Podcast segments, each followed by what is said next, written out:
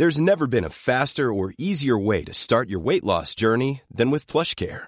PlushCare accepts most insurance plans and gives you online access to board-certified physicians who can prescribe FDA-approved weight loss medications like Wigovi and Zepbound for those who qualify. Take charge of your health and speak with a board-certified physician about a weight loss plan that's right for you. Get started today at plushcare.com slash weight loss. That's plushcare.com slash weight loss. plushcare.com slash weight loss. El Heraldo Radio presenta Zona de Noticias con Manuel Zamacona. Zona de Noticias, el epicentro de la información.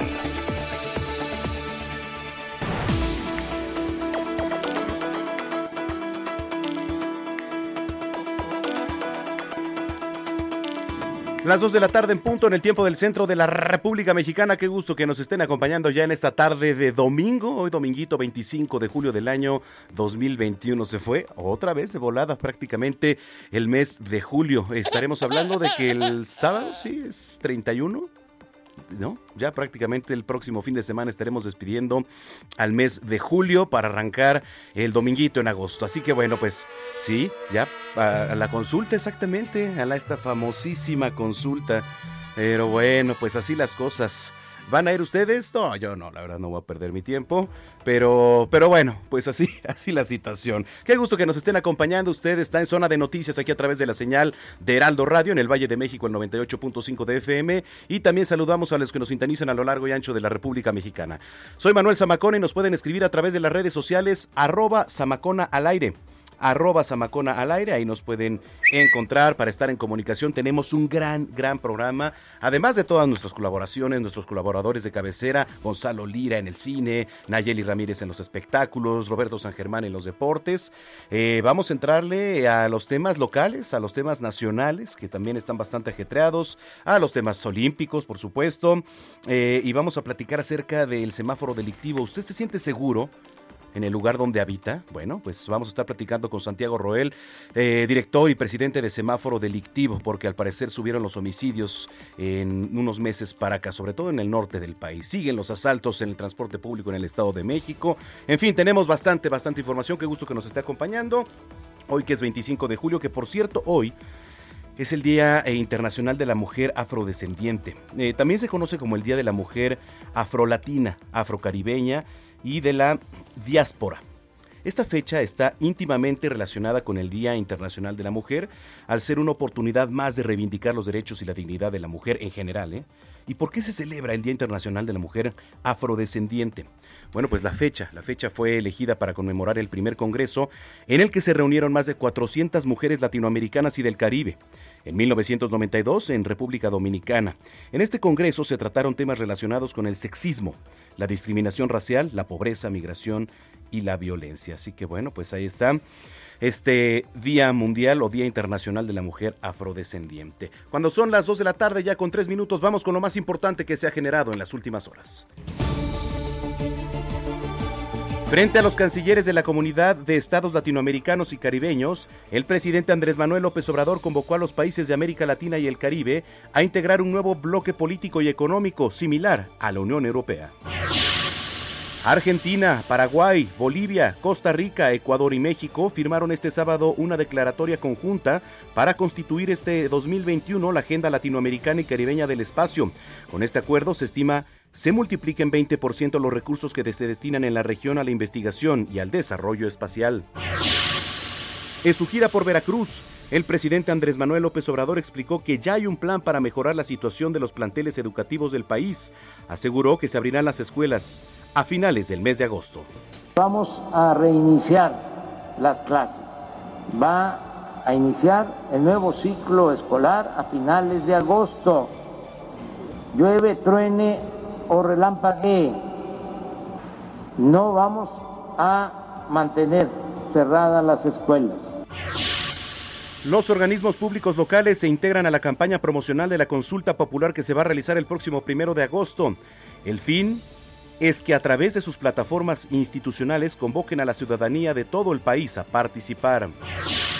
La afluencia en la línea 1 del cablebús que va de Cautepec a Indios Verdes ha alcanzado más de 56 mil personas usuarias al día. Esto lo posiciona como el segundo teleférico más usado de América Latina. La jefa de gobierno de la Ciudad de México, Claudia Sheinbaum, inauguró la estación de transferencia y planta de selección Azcapotzalco, la cual tiene una capacidad de recepción de 1.400 toneladas y de 1.000 toneladas de procesamiento de residuos sólidos. Estamos aquí en la nueva planta de separación de basura, que es algo realmente impresionante para decirles que sí se puede, que de un relleno sanitario hicimos una planta pues realmente moderna, de primer mundo, no la tienen inclusive muchos de los países. Datos del Sistema Nacional de Vigilancia Epidemiológica de la Secretaría de Salud Federal indican que hasta el corte de ayer sábado, México tuvo la quinta semana de 2021 con más contagios confirmados por COVID-19. Este lunes 26 de julio en el Estado de México va a iniciar la vacunación de la segunda dosis para adultos de 40 a 49 años de edad. El esquema se va a contemplar en Cuautitlán, Izcalli, Cuautitlán, Coyotepec, Teoloyucan, Atenco, Chiautla, Chiconautla y Chicoloapan, además de Papaloata y también en otros municipios como Texcoco, Tezoyuca, Atlayutla, Ayapango, Ecatzingo, Ozumba, Tenango del Aire y Tepet, Tepetquipa, perdóneme usted. Están un poco complicados aquí los nombres del Estado de México, pero bueno, ahí están. Oigan, Nayarit ha disminuido su capacidad hospitalaria y atención médica a partir del número de contagios COVID-19 con 1.599 casos, de los cuales 302 fueron de las últimas 24 horas, además de 8 defunciones. De acuerdo con cifras del Instituto Nacional de Estadística y Geografía, el INEGI, uno de cada dos cuerpos sin identificar en las fosas comunes de los panteones públicos del país se ubican en cementerios del Valle de México y de Acapulco, allá en Guerrero. El Secretariado Ejecutivo del Sistema Nacional de Seguridad Pública dio a conocer que al menos 21 municipios de Michoacán tienen un incremento en el número de asesinatos entre 100 y 400% respecto a los del año pasado. Este fin de semana se registraron varios enfrentamientos armados en Magdalena de Quino, allá en Sonora, lo que dejó un saldo de 10 detenidos. Por estos hechos fue suspendida la jornada de vacunación contra COVID-19 en la localidad. Vámonos a temas internacionales. El presidente de Venezuela, Nicolás Maduro, aseguró que se espera se instale el próximo mes en México una mesa de diálogo con la oposición en un acercamiento apoyado por Noruega y otros países en los que podría estar Estados Unidos. Este sábado alrededor de 65 mil participantes marcharon a favor de los derechos de la comunidad LGBTQ en la celebración anual del Día de la Calle de Christopher de Berlín, una cifra tres veces mayor de la esperada por autoridades locales. En Brasil, cientos de personas salieron a manifestarse para exigir la destitución del presidente Jair Bolsonaro por su gestión frente a la pandemia del coronavirus. Es la cuarta protesta ya en menos de dos meses en la que los brasileños se pronuncian contra el líder de su nación. El Papa Francisco. El Papa Francisco dio su bendición a la justa japonesa desde la Ciudad del Vaticano. El Papa aseguró que en este periodo de pandemia, este magno evento es un signo de esperanza y hermandad universal. En temas deportivos, la gimnasta Alexa Moreno clasificó a la final de salto de caballo en la justa veraniega. Será la segunda mujer mexicana en la historia en participar en una final de gimnasia. En el fútbol varonil, Japón venció a México dos goles a uno en la segunda jornada de fase de grupos en esta disciplina. El Tri se jugará el pase en la última fecha ante Sudáfrica. Mientras que en la Copa Oro la selección mexicana avanzó a semifinales tras ganar contra Honduras 3-0 en un partido celebrado el día de ayer. En los espectáculos, este viernes 30 de julio sale a la luz el primer álbum póstumo de Prince, una grabación inédita que permanecerá en su bóveda de Paisley Park, el enorme complejo que mandó construir el fallecido músico estadounidense cerca de Minneapolis.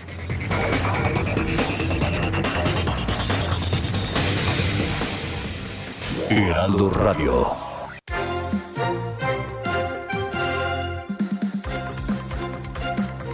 Mire, sí estaban, sí estaban complicados, la verdad, los, los nombres del Estado de México, pero ahí le va otra vez porque luego, Zamacona, ¿cómo? Que no sabes pues a ver, es que, mire, de repente, por aquí aparece Tepetlaoxtoc, Tepetlaoxtoc, pero bueno, uno está leyendo fluidamente y pues se detiene, por supuesto, eh, el, el, que lo vaya a salir mal, ¿no? Dice por acá Juchitepec, bueno, eso está más o menos, eh, Tepetlixpa, Tepetlixpa es el último. Pero por acá está, mm, bueno, Chiautla, Chiconuac, Chiconcuac, Chiconcuac, ahí está, ¿ves? Ahí está. Para que no digan, ahí está la repetición de los nombres ahí en el Estado de México. Complicados, pero bueno. Oye, yo los invito para que visiten nuestra página www.heraldodemexico.com.mx. Aquí van a encontrar bastante, bastante información, tendencias, espectáculos, deportes, economía y mucho, mucho más. Eh, por ejemplo, si usted se mete a la zona de tendencias, va a encontrar, eh, ahorita que está mucho de moda y estuvo en tendencia, quién es Joseph, Joseph Mercola, médico que difunde información errónea sobre el COVID-19. Así que bueno, yo los invito. Mientras tanto, vamos a entrar de lleno a la información. El presidente Andrés Manuel López Obrador aseguró que se van a abrir las escuelas del país ya a finales del mes de agosto. Francisco Nieto, reportero de Heraldo Media Group. ¿Cómo estás, Paco? Qué gusto saludarte. ¿Qué tal? Muy buenas tardes. Te saludo desde Veracruz, donde el presidente Andrés Manuel López Obrador lleva su segundo día de trabajo por esta entidad. El presidente, pues ayer en Boca del Río, dijo que llueve, truene o relampaguee, se abrirán las escuelas del país a finales del el mes de marzo. Explicó que ya fue bastante, que México junto con Bangladesh es el país que más tiempo lleva con las escuelas cerradas y esto pues ya no puede continuar. El presidente explicó que hay un plan para mejorar la situación de los planteles educativos del país. En ese sentido pues pidió prepararse para el regreso a clases, pues nada sustituye las clases eh, presenciales y bueno, pues explicó que se está haciendo este ya plan para recuperar las escuelas, recordó que algunas pues estuvieron abandonadas, más bien todas, pero algunas resultaron vandalizadas, entonces el presidente pues está pidiendo a los padres de familia, a los maestros que comiencen comiencen con los preparativos, pues no no habrá nada que detenga que detenga el regreso a clases, incluso dijo que pues la pandemia en estos momentos, en esta tercera ola, pues está creciendo, pero no está afectando a los a los niños, a los adolescentes, por lo que pidió el presidente, pues que todos ya se alisten para el regreso a clases. Híjole, eh, qué difícil situación. Vamos a preguntarle, y yo le pregunto a ustedes, padres de familia, ¿qué opinan sobre este regreso a clases? El presidente López Obrador dice, ya está listo todo, pero por otra parte los expertos, los médicos dicen, señores, señores, hay que cuidarnos porque la cepa Delta, la verdad es que está bastante agresiva. Continúa así el proceso de vacunación, me parece que hay que dejar que pase un tiempo más, a mi opinión, pero bueno, pues ahí está lo que sale a decir el presidente. En fin, Paco, pues gracias y estamos en comunicación. Claro que estamos pendientes. Gracias, Paco Nieto. Eh, aumentaron los contagios de COVID y Nayarit pasó a semáforo color naranja, igual que aquí en la Ciudad de México. Karina Cancino, ¿cómo estás?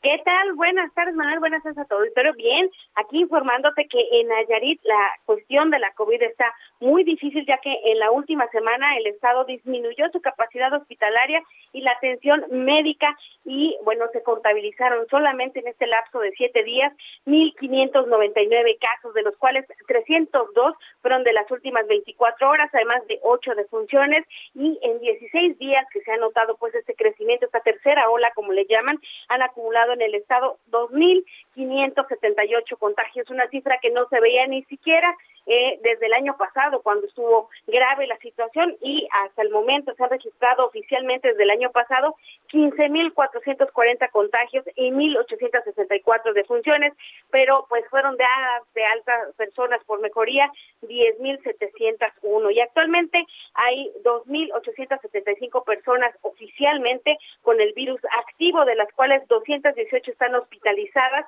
y de ellas 28 fueron de este último día, donde 10 son personas menores de edad y ocho de ellas son mujeres. Algunas de ellas también están graves. Mientras tanto, pues aquí en Tepic, la capital del estado, tuvo contagios de 106 casos en las últimas 24 horas.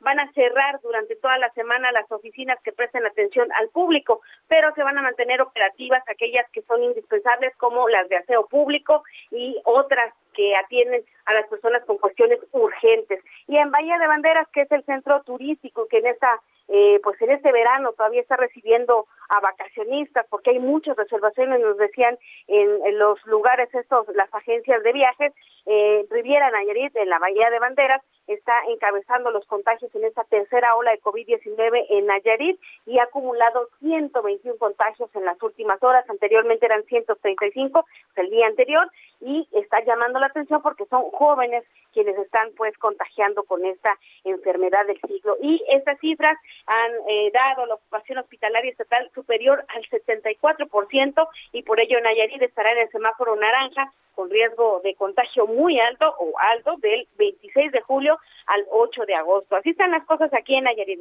Ah, no, pero el presidente López Obrador ya dijo que llueve, truene o relampaguee en agosto regresan las clases presenciales.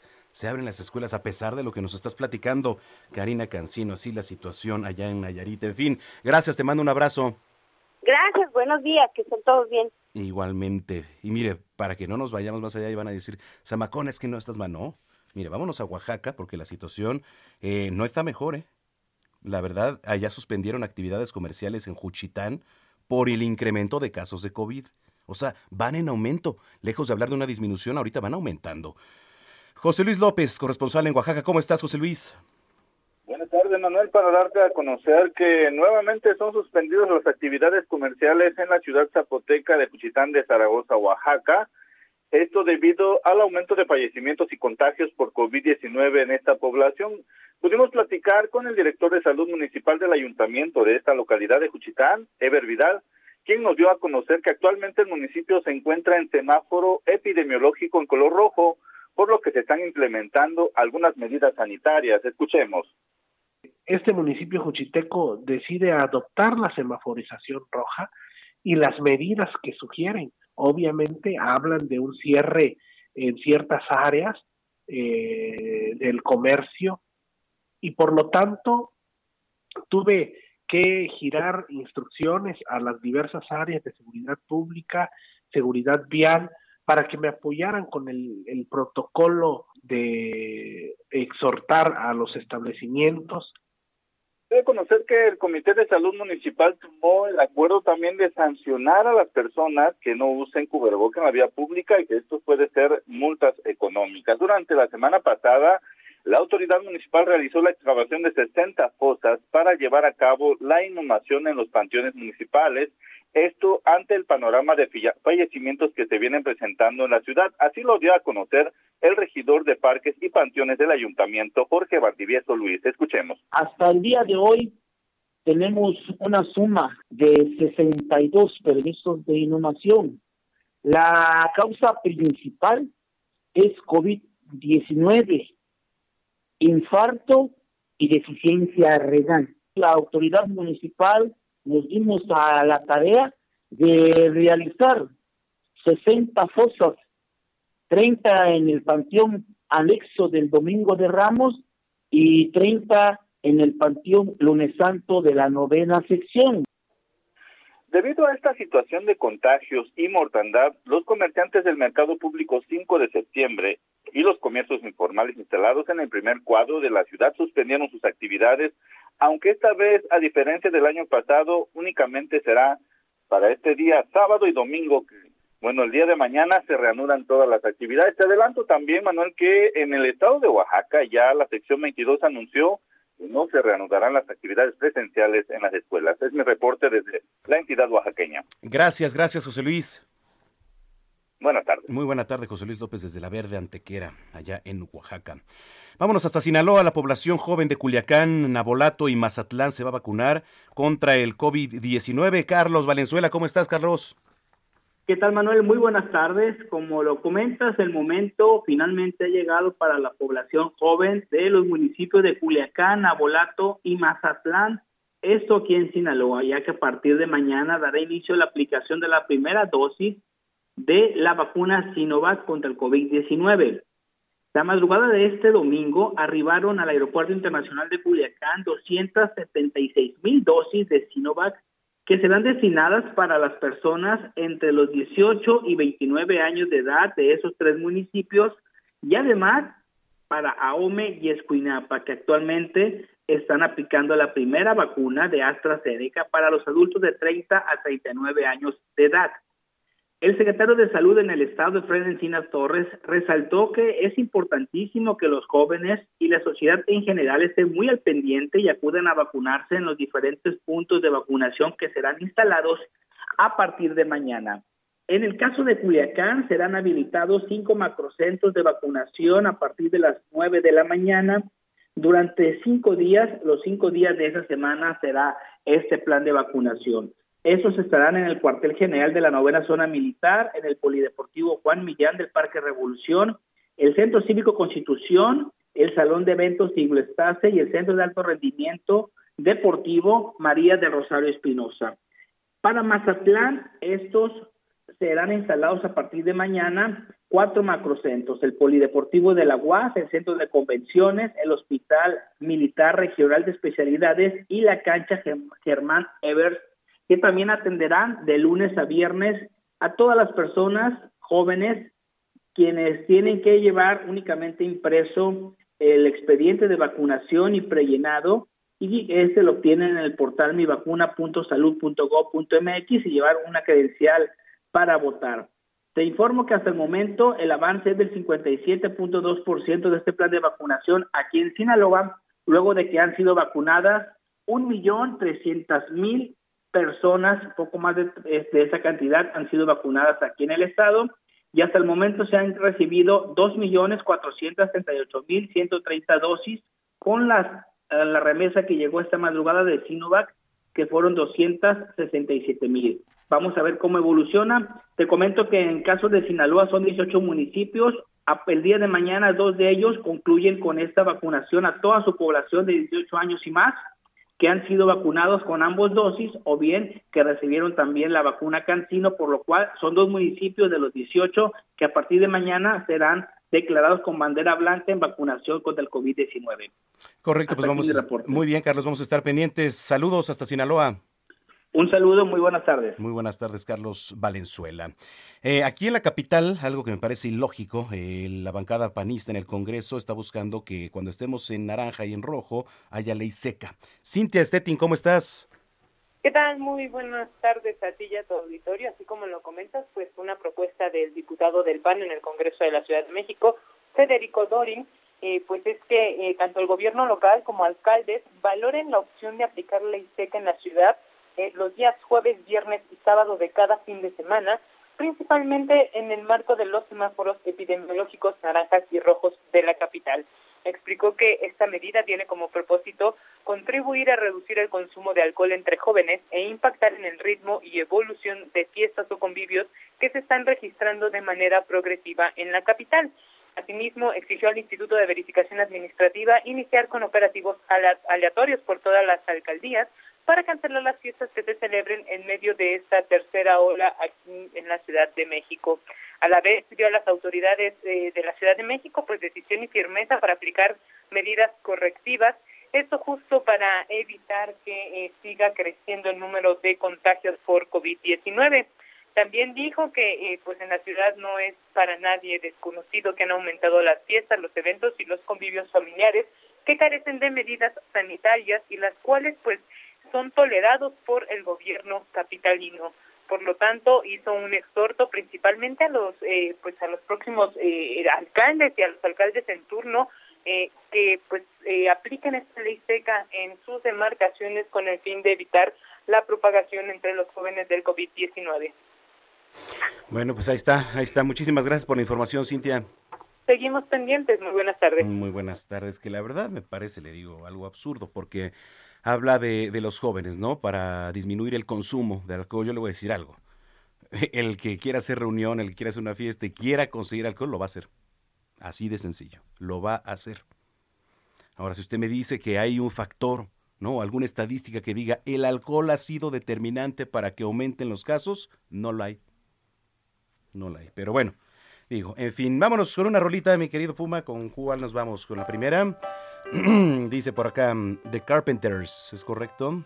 El 25 de julio del 70, el dueto musical estadounidense The Carpenters comenzó una carrera de cuatro semanas consecutivas en el primer peldaño de la lista de sencillos de Estados Unidos con la canción They Long to Thee, también conocida como Close to You, siendo el primero de los tres grandes éxitos número uno de la Unión Americana.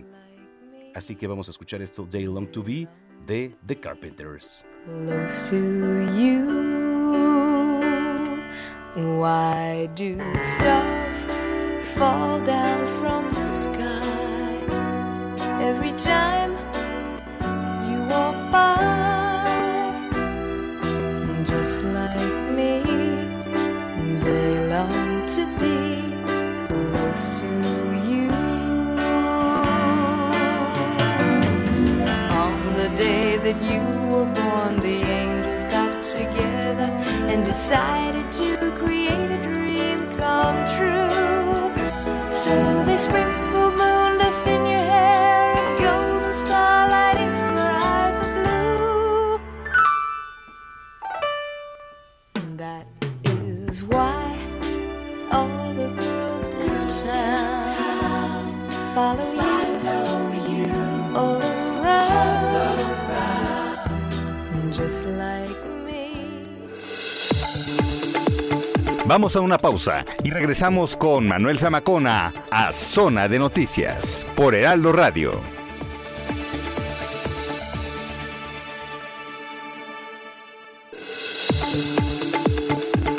Ya estamos de vuelta. Zona de Noticias con Manuel Zamacona.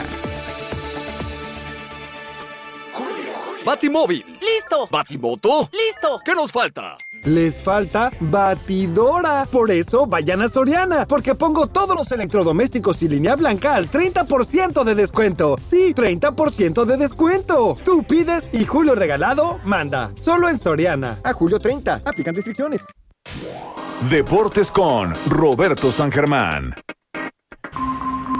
Se ha detectado una amenaza.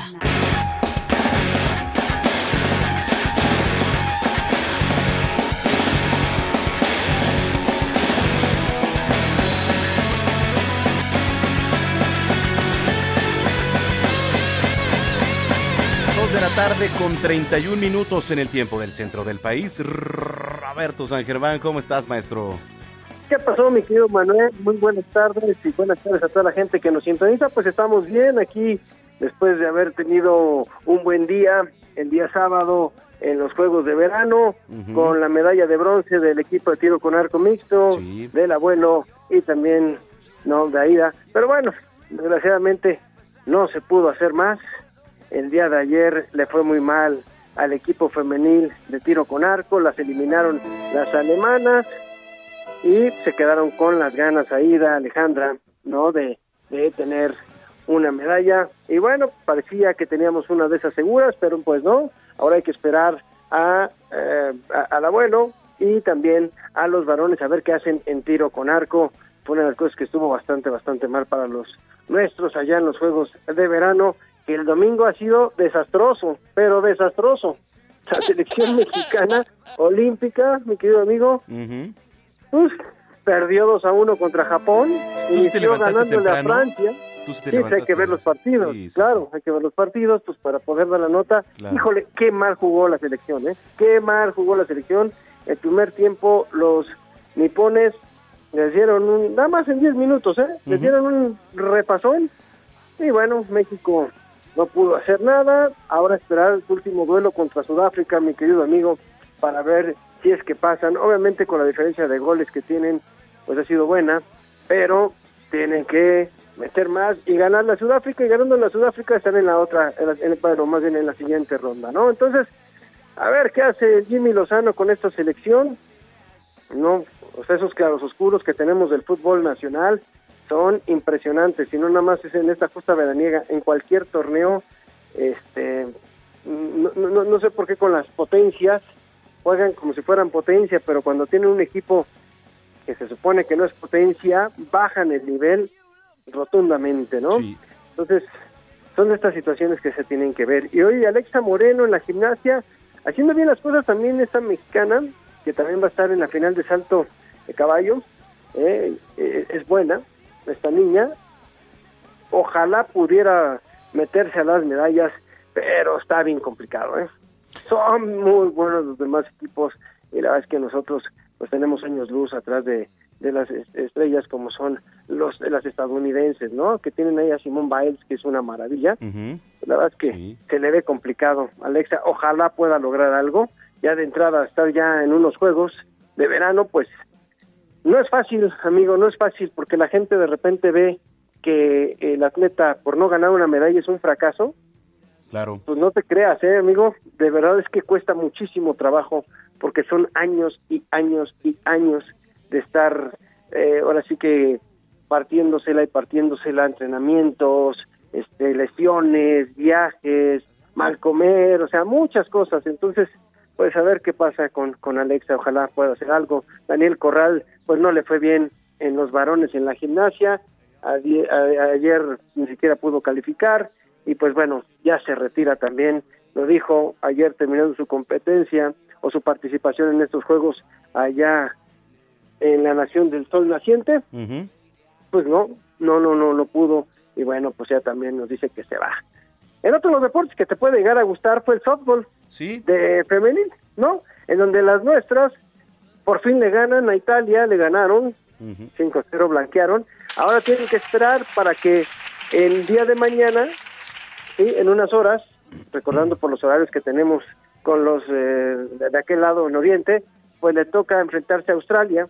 Y si le ganan a Australia, podría ser que el martes se podrían enfrentar otra vez a Canadá y pelearían por la medalla de bronce. Todavía Porque hay que recordar, si todavía tienen chance, hay que recordar que la, ahora sí que oro y plata van Estados Unidos y Japón. Sí. Dos grandes escuadras, ahí se verán. ¿Quién será la ganadora? Lo sabemos. Seguramente serán las estadounidenses, porque Sí, también pues son una traen- potencia. Traen un en equipazo, este ¿eh? deporte. Sí, la verdad. Ah, es- bueno, es que ¿has visto la liga universitaria? Sí, pues es que imagínate. Compadre, es que, o sea, creo que todos los que están jugando en, en, en estos juegos, valga la redundancia, están ahí. Sí, sí, O sí, sea, sí.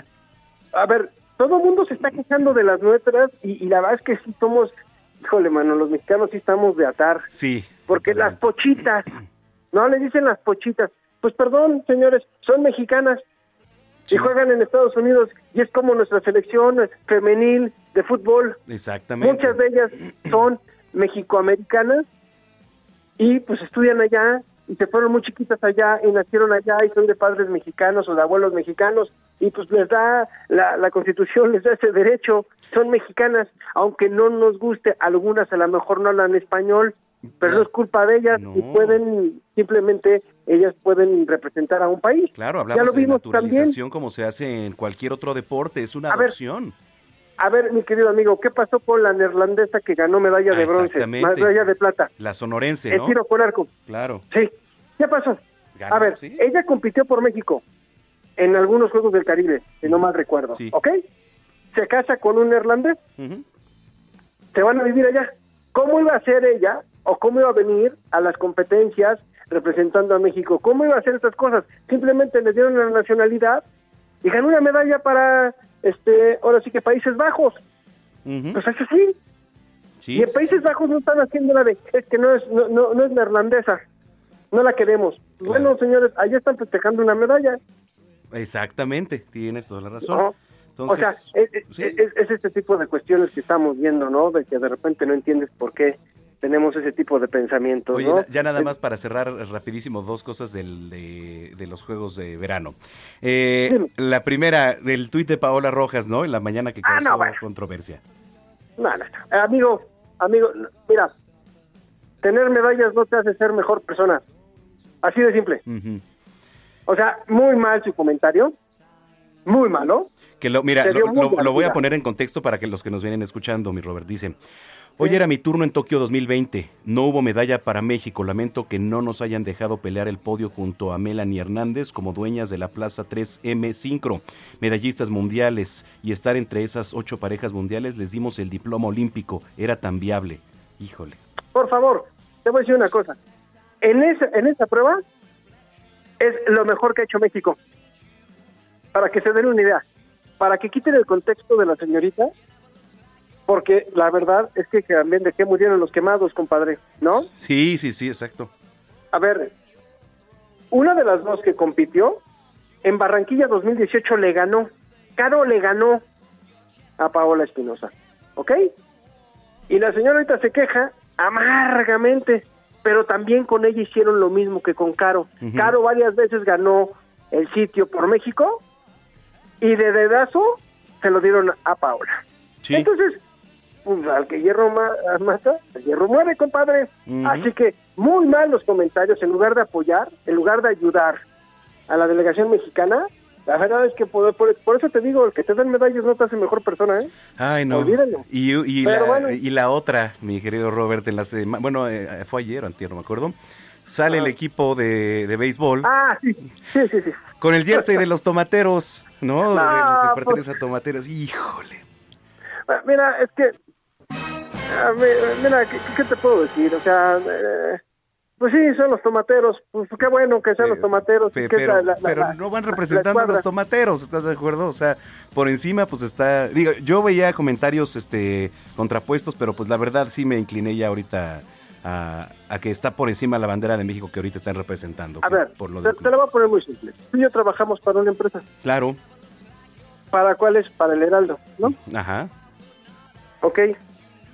Pues no podemos sacar una playera de otra marca, ¿no? Claro, O sea, no nos vamos a poner una de una competencia, ¿no? exactamente. O, pues esa simple, eh, a ver, eres, tú eres la selección nacional mexicana, vamos a ponerlo. Pues te pones la, te pones la franela de México, no te va a pasar nada. La de los tomateros te la puedes poner abajo, Sí. si quieres. ¿no? O sea, como de buena suerte, no sé. Exactamente. No te pasa nada. No te va a pasar nada. Entonces, pues mira, a, a ver, si nos quitamos el cubrebocas en la inauguración, compadre, ¿qué quieres que hagamos? O sea, Ay, o sea es Dios. que de verdad, de, de verdad tenemos que darle nota, Sí, siempre. sí, sí, sí. Pero bueno, es que te digo, mi querido Manuel, y ya, cosas. ya nada más ahí México gana 3 a 0 en la Copa Oro, está Es pasando rondas, ayer caminando contra Honduras, y ya inició nuestro grandioso torneo de la Liga MX después de ver la Euro, este un poquito de Copa América y ver nuestro torneo. Híjole, man, verdad que sí para sacarte los ojos, ¿no? Totalmente de acuerdo. América, América una porquería 0-0, las chivas. No. O sea, no, no, no, bueno, y vamos a ver a Cruz Azul el lunes, ¿no? El lunes juega Cruz Azul, es cierto, mañana. Sí, contra Mazatlán, mi querido amigo, ¿no? Robert, tus redes sociales. Estamos en Twitter, en Instagram, me pueden seguir como arroba R San Germán, ahí estoy para servirles, mi querido amigo, Mm. te mando un abrazote, buen provecho y que pases, que termines de pasar un buen fin de semana, amigo. Gracias igualmente, Roberto. Un abrazo. Chao. Chao, 2 de la tarde, 41 minutos.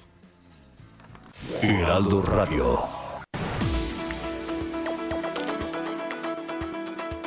iPhone 13. ¿Qué, qué iPhone tienen ustedes? Si es que tienen iPhone o si es que tienen sistema Android. Para los que nos están escuchando. Por ahí se asoma el iPhone 3. No, tú no tienes Puma iPhone, ¿no? No, ni yo. Yo, yo soy sistema Android. De moneditas, exactamente. También, bueno, también los hay, evidentemente. Eh, ¿Cómo estás, mi querido Juan Guevara? Qué gusto saludarte hasta la ciudad espacial allá en Houston.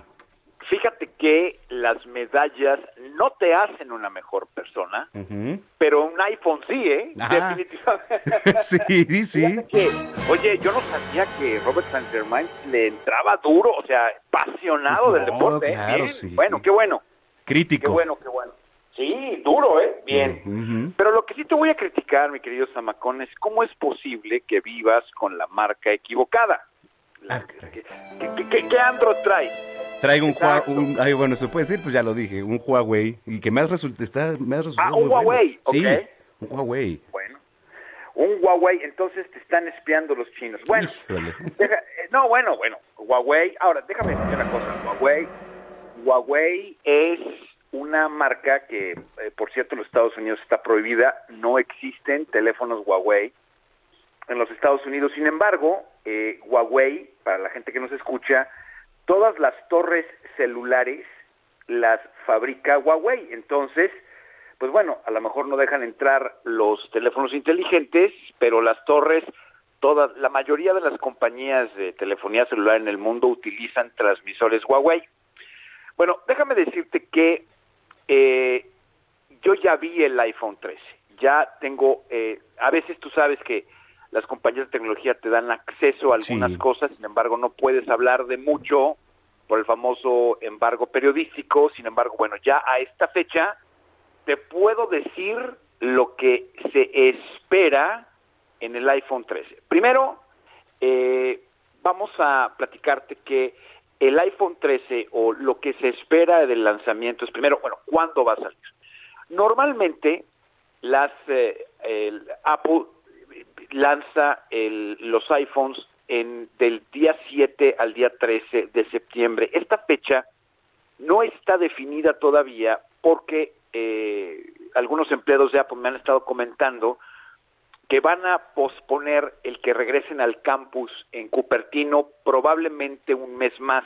Entonces estaban empezando a que la gente empezara a llegar a partir de agosto y septiembre al campus en Cupertino. Sin embargo, bueno, Apple está posponiendo el que lleguen a trabajar al 100% hasta finales de septiembre, principios de octubre, lo que pudiera, en, en teoría, posponer el lanzamiento hasta mitades de octubre. Sin embargo, bueno, si todo sigue igual y las fechas que hemos tenido siempre de Apple funcionan, podría lanzarse, habemos un iPhone 13 del día 7 al día 13 de septiembre, más o menos por ahí. Ahora, eh, una de las, eh, de las funcionalidades más importantes del iPhone son las cámaras y el iPhone fue el primer modelo que tiene, una, que tiene un sistema de tres cámaras, ¿de acuerdo? Y el software cambia entre las tres cámaras dependiendo de la fotografía que quieras tomar.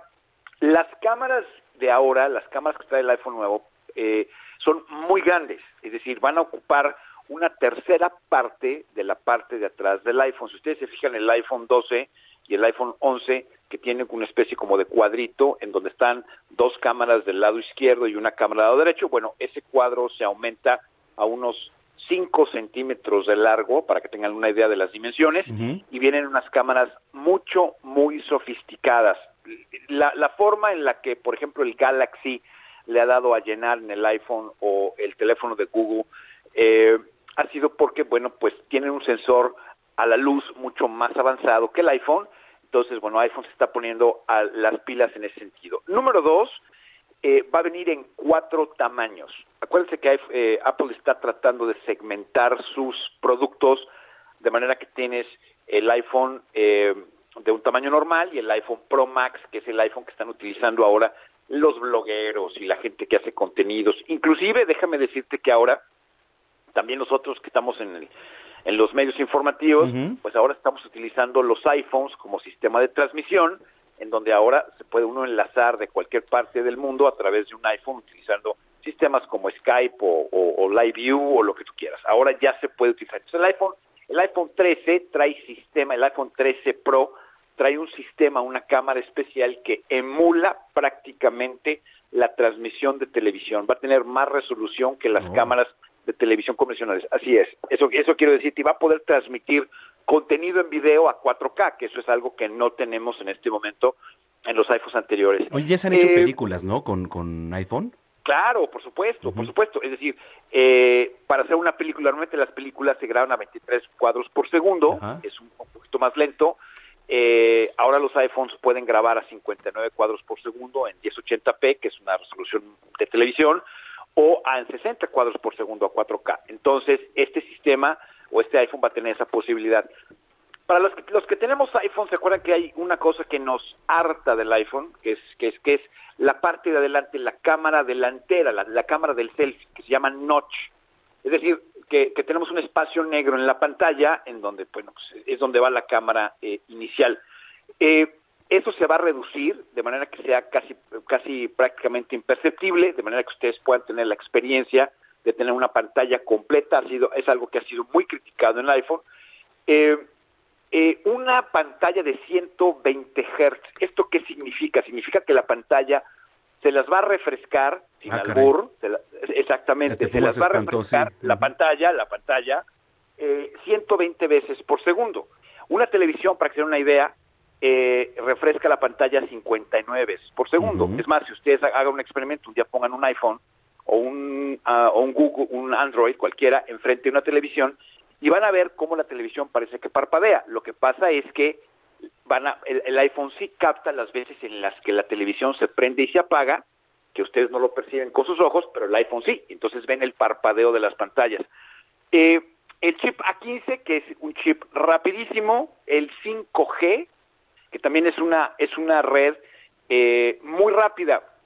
Para la gente, sé que en la Ciudad de México todavía no tenemos 5G, sin embargo, por ejemplo, en la transmisión que hicimos desde, desde San Antonio, no por echarte rollo, estamos esperando que te vengas, mi querido Zamacona, pero en la transmisión que hicimos con Jesús Martín Mendoza desde, desde San Antonio a Houston, utilizamos roteadores 5G que ahora aguantan la transmisión de televisión en vivo. Entonces, para que tú puedas, en lugar de conectarte a un satélite, que eso era en la época de las cavernas, ahora rote- ro- roteadores 5G que te permiten la transmisión de televisión y obviamente de radio en vivo.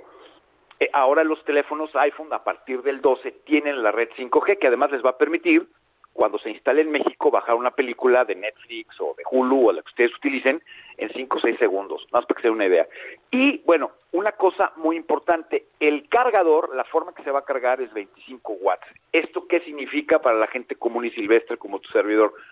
Que el teléfono en lugar de cargarse en 5 horas o en 4 horas en 100% se va a cargar en media hora.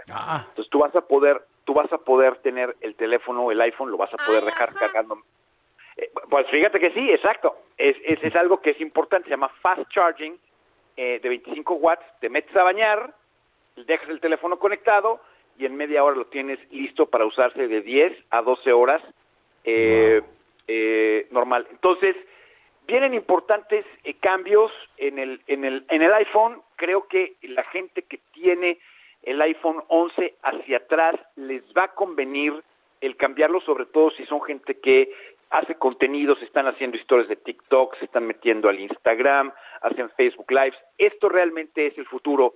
Y hay una cosa muy importante ya para cerrar. Una de las cosas que volvió locos a todo el mundo que tenía teléfonos inteligentes fue el hecho de que cuando estábamos utilizando el cubrebocas donde, donde la pandemia, los teléfonos inteligentes se volvían locos porque no te reconocían con la cara.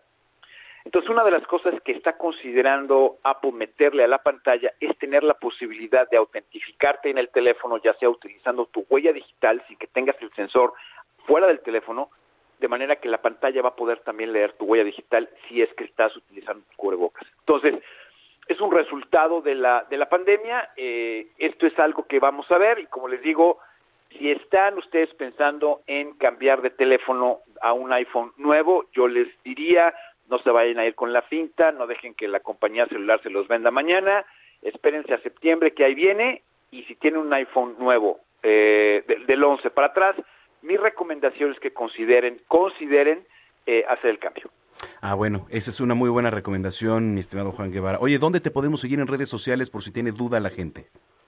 Mire, me pueden seguir en redes sociales en Instagram, Facebook y Twitter en Juan Guevara TV, todo junto, se lo repito, Juan Guevara TV y envíenme sus preguntas y comentarios para irlos contestando aquí con el único, el irrepetible, la voz del locutor más importante ah. de México, para el mundo. Manuel Muchas gracias, mi querido Juan. Te mando un abrazo como siempre y nos estamos escuchando dentro de ocho días. Pórtate mal, cuídate bien. Saludos. Saludos, Juan Guevara, desde Estados Unidos.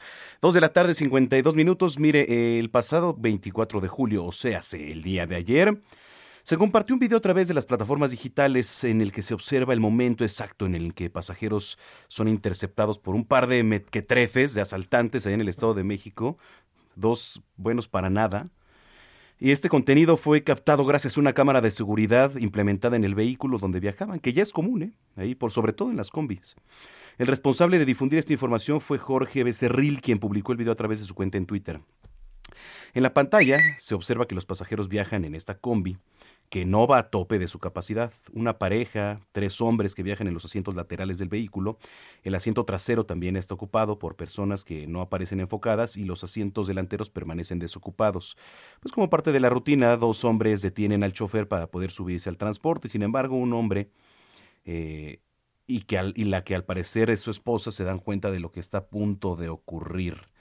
¿No? O sea, en un intento por descender de la combi, la pareja es interceptada por los dos asaltantes que protagonizan el delito, los empujan para que regresen a sus asientos y además le les propinan una serie de golpes, ¿eh? sobre todo al hombre, mientras el resto de los pasajeros continúa en su lugar.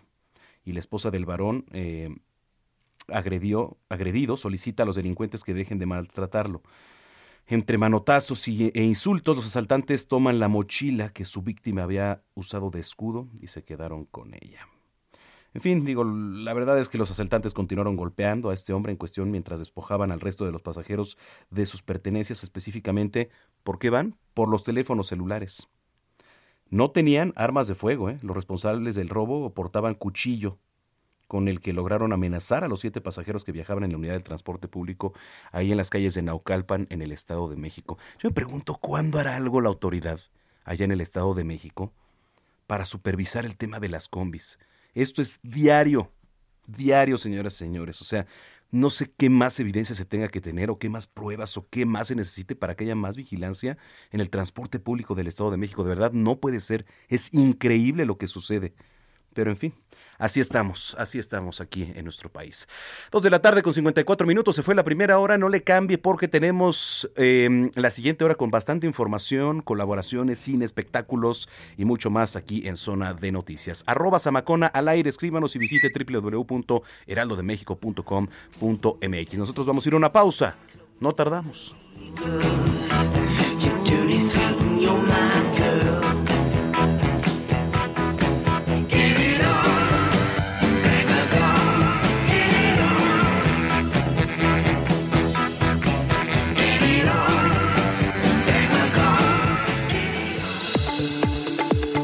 Vamos a una pausa y regresamos con Manuel Zamacona a Zona de Noticias por Heraldo Radio.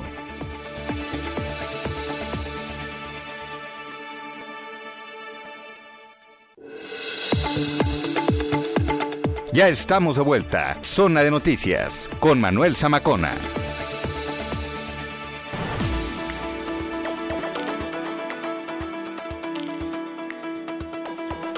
Las 3 de la tarde en punto, tiempo del centro de la República Mexicana. Gracias por continuar con nosotros aquí en Zona de Noticias a través de la señal de Heraldo Radio en el Valle de México. Usted lo sintoniza a través del 98.5 de FM. Y saludamos a los que también nos escuchan a lo largo y ancho de la República Mexicana, de norte a sur, de sur a norte y también en muchos lares de Estados Unidos, y a los que nos ven aquí a través de nuestras cámaras web en eh, Chicago, en Now Media TV, en el canal 21. Muchísimas, muchísimas gracias porque además seguimos creciendo. Eh, arroba Samacona al aire es nuestra cuenta en Twitter, arroba Samacona al aire, ahí nos pueden escribir. Eh, vamos a estar platicando de bastantes temas, bastantes temas, evidentemente informativos, otros un poquito más picantes, eh, tenemos espectáculos, tenemos cine también con Gonzalo Lira, así que qué gusto que nos estén acompañando aquí en este espacio noticioso. Mire, antes de irnos a una pausa le platicaba lo que ocurría en el Estado de México con los asaltos a las combis, ¿no? Que si son agresivos, que si portan armas de fuego, que si portan cuchillos, que si no portan incluso nada o que si el arma es falsa, que por qué no se mete la gente a ayudar, pues es que imagínese, si es un arma de verdad, y trae un arma de fuego, el simple hecho de forcejear, pues te puede pegar una bala. ¿no? O sea, la gente ahorita, es más, yo le apuesto que ya la gente tiene hasta protocolos para saber qué hacer en caso de que se suba alguien a robar, ¿no? Ahí en el Estado de México. Hay muchos que optan por traer doble celular. La verdad, ¿no? Uno lo traes bien escondido, que es el bueno, y otro, pues, que no ocupes, que no sirva incluso, lo traes ahí o sea, lamentablemente con el miedo o con el saber de que se van a subir a saltar en el Estado de México. Mire, exactamente es lo que nos está enseñando nuestro operador aquí, Javi. O sea, y es que es la verdad, así vive la gente ya. Y no puede ser, eso no es calidad de vida. Eso no es calidad de vida ya en el Estado de México. Y la verdad, la autoridad no hace nada. Usted vaya y pregunte a los que se suben a las combis, a los que usan el transporte público allá en el Estado de México, a ver si están conformes, a ver qué le dicen. En fin, pues así las cosas. Cuando son las 3 de la tarde, ya con 3 minutos, vamos a ir con lo más importante generado en las últimas horas en voz de Gina Monroy, que es nuestra jefa de información. El presidente Andrés Manuel López Obrador dio a conocer la dotación de 50 mil millones de pesos para la Guardia Nacional. El primer mandatario respaldó el uso de las Fuerzas Armadas en tareas de seguridad pública. El Consejo Técnico del Instituto Mexicano del Seguro Social aprobó su anteproyecto del presupuesto para el próximo año, el cual se enfocará en la recuperación de los servicios médicos postergados por la atención a la pandemia de COVID-19. En el Estado de México, a partir de este lunes 26 de julio, los centros de verificación disminuirán el aforo en sus instalaciones, pasando de un promedio de 8 a 6 vehículos. Un socavón de aproximadamente 2 metros de profundidad se formó esta madrugada sobre el carril lateral del periférico sur en la alcaldía Álvaro Obregón. En noticias internacionales, la ONU exigió a los países del G20 más ambición en la lucha contra la crisis climática. Aseguraron que el mundo necesita que las potencias económicas se comprometan con la meta de limitar el calentamiento global. Esa es toda la información, Manuel. Muy bien, muchas gracias Gina.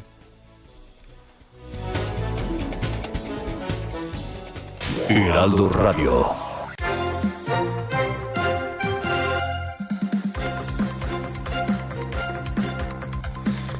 Mire, el semáforo delictivo, la organización Semáforo Delictivo califica en rojo a 15 estados de México en delitos de crimen organizado.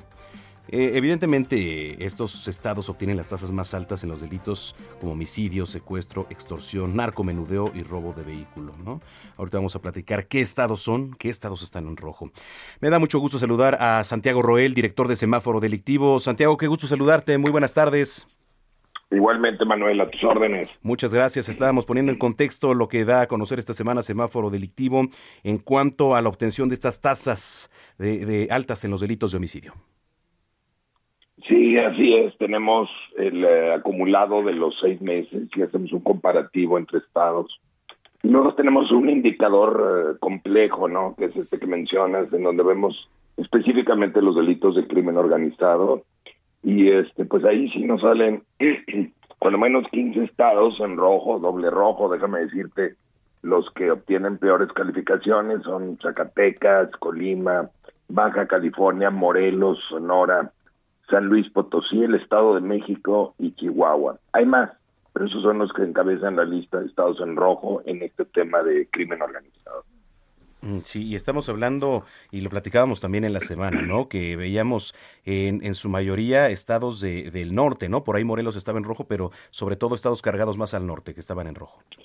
Sí, con ese, bueno, tienes Veracruz también en la Bueno, costa Veracruz, del sí. Golfo, tienes Morelos, obviamente por ahí, tienes Michoacán, Jalisco ya se nos puso en rojo, y del lado extremo del este pues está Quintana Roo en rojo, pero sí, mucho es, mucho tiene que ver con justamente un tema muy específico que es el mercado negro de drogas, donde hay producción, donde hay tráfico, donde hay exportación o venta, eh, vas a tener bandas, carteles que se pelean la plaza y empieza a subirte el homicidio, porque la mayor parte de los homicidios en México son eso, narcoejecuciones, de pleito de plata y plomo, y se va colapsando a la sociedad y al gobierno, y luego se te pueden complicar otros indicadores delictivos como los robos o incluso delitos sociofamiliares, violación, eh, violencia familiar, en algunos de estos estados también están en rojo, doble rojo. Lo que quiere decir es que se te va colapsando el Estado de Derecho. Ese es el riesgo del mercado negro de drogas, ¿no? Te genera este pleito violento y te colapsa a las autoridades y a la sociedad. Ahora, hablamos de secuestro, extorsión, narcomenudeo, robo de vehículo, pero lo que más preocupa, sin duda, es el tema de los homicidios, ¿no? Sí, así es. El tema de los homicidios. A ver, eh, el delito de homicidio, y, y leíamos, ¿no? ¿Se comporta de una manera similar a la del año pasado? ¿En qué se diferencia, Santiago?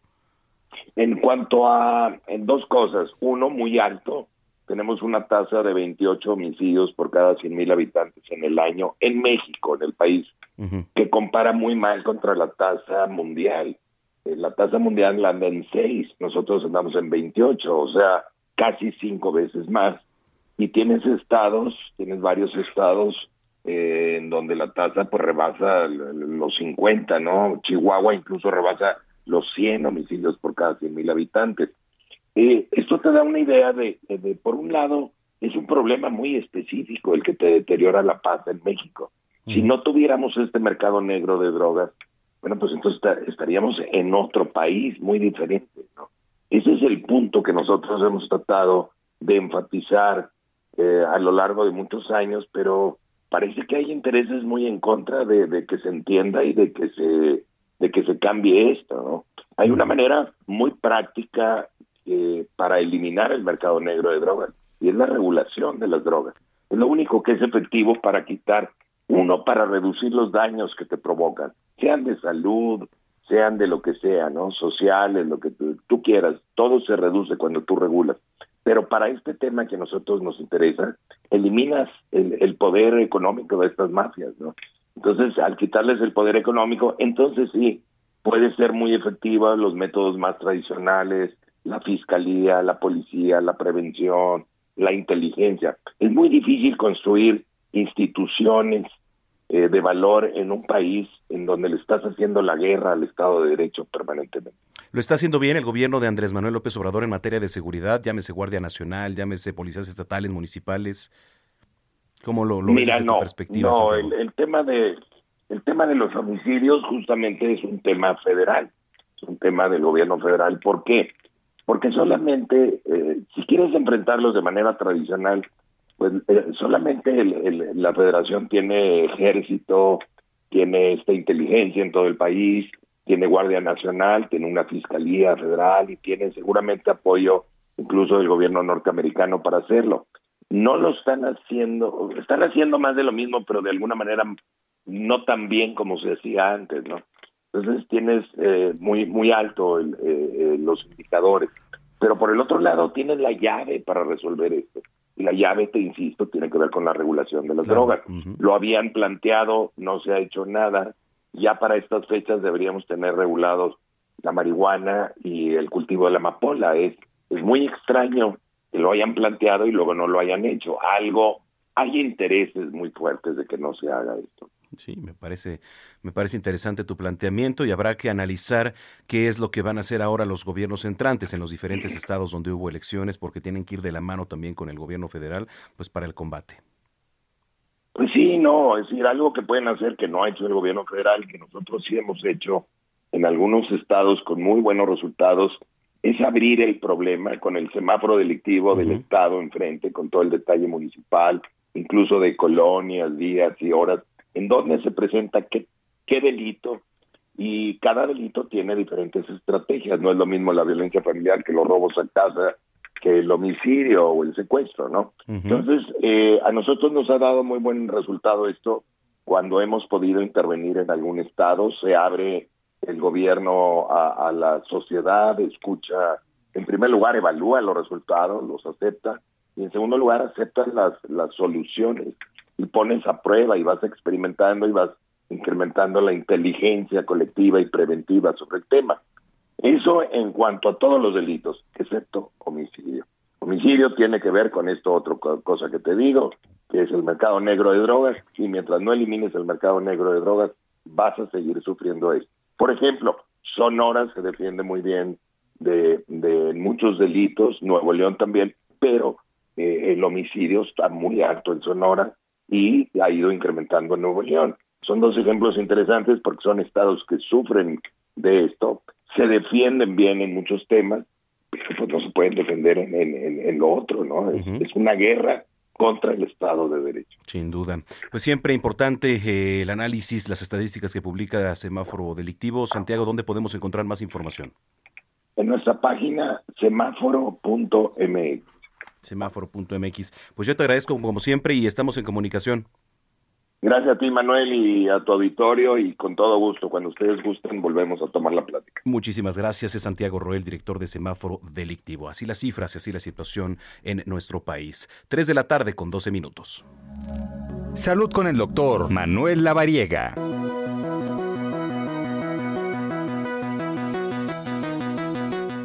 El próximo 28 de julio es el Día Mundial contra la Hepatitis. Ojo, no se celebra, yo creo que es un día para crear conciencia sobre esta enfermedad.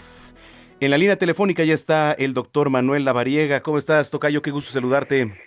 Tocayo, ¿cómo te va? Qué gusto también saludarte y también un saludo a todo el auditorio. Muchísimas gracias. Hablábamos de esto, ¿no? Justo de hacer conciencia ahora que viene el Día Mundial contra la Hepatitis.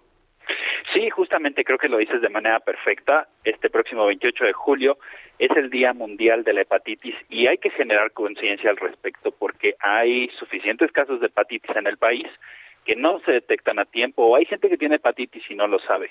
Recordemos que la hepatitis no es una enfermedad inflamatoria del hígado y comúnmente es el resultado de una infección viral. Sin embargo, hay algunas otras condiciones que nos pueden llegar a generar hepatitis como condiciones autoinmunes y además algunos medicamentos, drogas, algunos tóxicos e incluso el alcohol.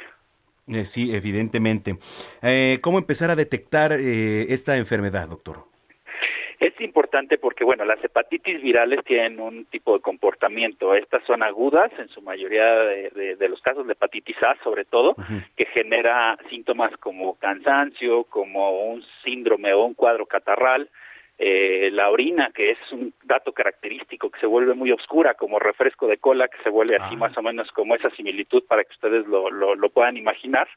Y también las evacuaciones o las heces se vuelven pálidas, así como si fueran blancas. Entonces, estas son características clínicas absolutas relacionadas a la hepatitis. Además de, bueno, el dolor abdominal, la pérdida del apetito, pérdida de peso y la ictericia, que es la piel amarillenta y Ah, los ositos amarillitos. Entonces Justo son los que datos clínicos. decir, porque a mí de, de niño, digo, ya, ya llovió, pero me dio hepatitis y una peculiaridad fue que se me pusieron los ojos amarillos. Sí, esta es la hepatitis aguda. Sin embargo, pues hay hepatitis crónicas como la hepatitis B, la hepatitis C y también pues las hepatitis relacionadas al consumo, por ejemplo, de alcohol intenso, que con el paso de los años van generando eh, fibrosis del hígado, posteriormente se genera cirrosis y esto puede ser también un determinante para cáncer hepático. Entonces, como tú excelentemente bien lo comentaste al principio, pues es una buena fecha para crear conciencia, para revisar cómo está nuestro hígado y sobre todo pues para llevar actividades de prevención para evitar complicaciones, como siempre lo comentamos aquí en tu programa. Una vez que te ha dado hepatitis, ¿cuál, ¿qué prosigue? ¿Cuál es el tratamiento? Porque a muchos, por ejemplo, a mí me daban mucho dulce, ¿no? Y luego subes de peso.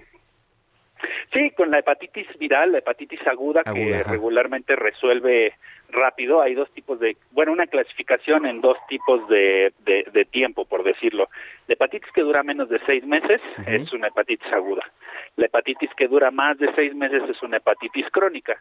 Entonces hay que diferenciar eso. Puede darnos hepatitis aguda, ponernos mal unos días, amarillito unos días, con heces y orina clara y oscura, como les comentaba, pero regularmente esto cede en un mes más o menos. Pero las hepatitis crónicas que están relacionadas ya a hepatitis B o hepatitis C o incluso al consumo crónico de alcohol, esas sí nos pueden generar complicaciones a mucho más tiempo. Eso es importante comentarlo. ¿Cómo se puede prevenir o, o, este, mm, cómo podemos este, hacer una cultura de la prevención para los mexicanos que no la tenemos? ¿eh? Eh, Vamos al doctor cuando ya tenemos una enfermedad, más no vamos a un chequeo previo para evitar alguna enfermedad. Que si tenemos estos factores de riesgo, la obesidad, el sobrepeso, consumimos alcohol de manera intensa, utilicemos eh, de manera constante fármacos, sobre todo fármacos antiinflamatorios, pues podemos estar valorando nuestra salud hepática con pruebas, podemos hacer pruebas de funcionamiento hepático para ver cómo están las bilirrubinas, para ver cómo están las enzimas hepáticas, también sirve un ultrasonido hepático y con eso pues podemos confirmar. Eso es importante, pues hacer conciencia, doctor Lavariega. ¿Y dónde te podemos seguir en las redes sociales para la gente que tiene duda, para la gente que te quiere consultar y además, eh, pues estas pláticas que das entre semana a través de Facebook Live? Claro que sí, me pueden encontrar como DR Lavariega Sarachaga, ahí pueden estar todos en contacto conmigo y también eh, este miércoles pues vamos a tener un live respecto a la hepatitis justamente, pues para poder platicar con todos de manera más eh, directa. Me parece perfecto. Bueno, pues te mando un abrazo como siempre, buena semana y nos estamos escuchando la próxima. Un fuerte abrazo y saludos a todo el auditorio. Buena tarde. Muy buenas tardes, el doctor Manuel Lavariega Sarachaga, colaborador de Zona de Noticias. 3 de la tarde, 17 minutos. Heraldo Radio.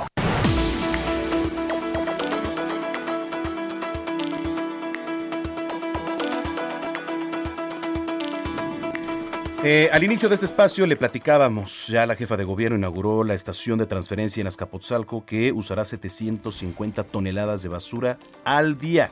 Ahí estuvo nuestro compañero Jorge Almaquio que nos tiene toda la información. Adelante Jorge Almaquio, gusto saludarte. ¿Qué tal, Manuel? ¿Cómo te va? Buenas tardes a los amigos del auditorio. La, esta planta, Manuel, tiene una capacidad de recepción de 1.400 toneladas de basura de residuos sólidos y de 1.000 toneladas de procesamiento de residuos sólidos, de las cuales 750 van a ser recicladas.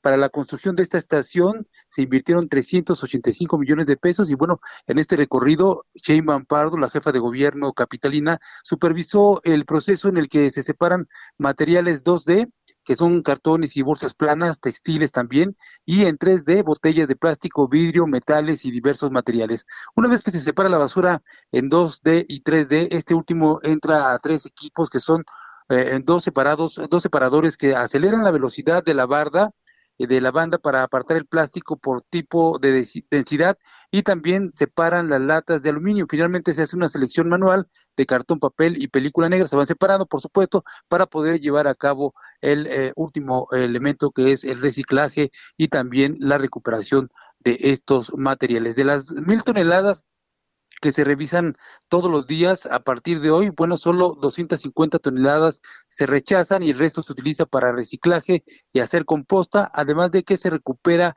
combustible derivado de residuos de alto poder calórico.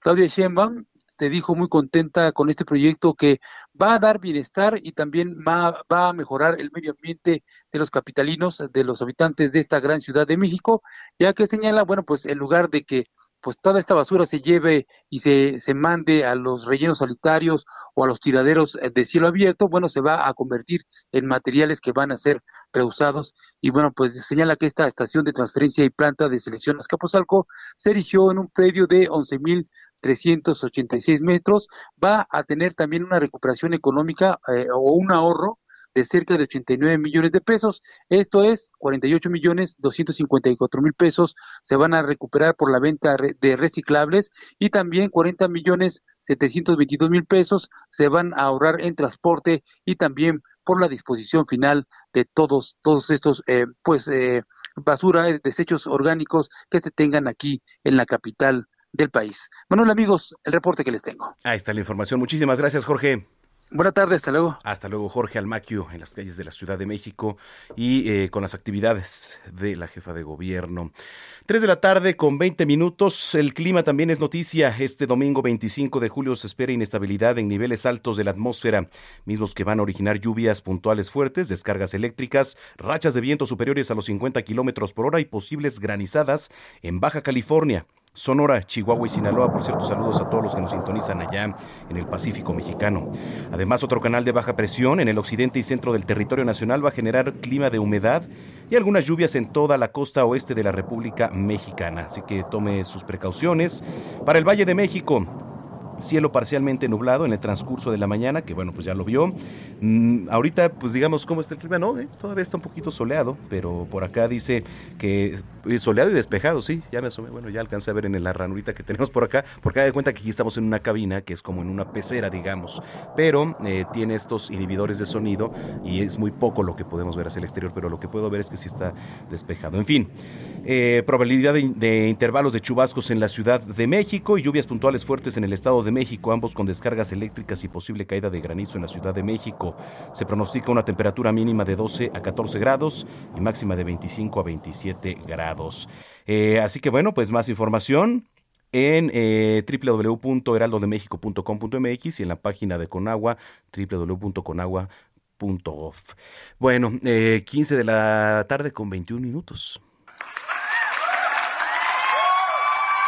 Zona de espectáculos.